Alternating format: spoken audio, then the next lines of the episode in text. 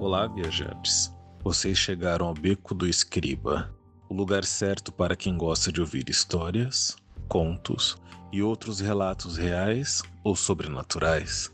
Um podcast criado por Anderson Silva e William P. Chazep. Nos vemos no beco. Eu, eu sinto como se tivesse alguém me observando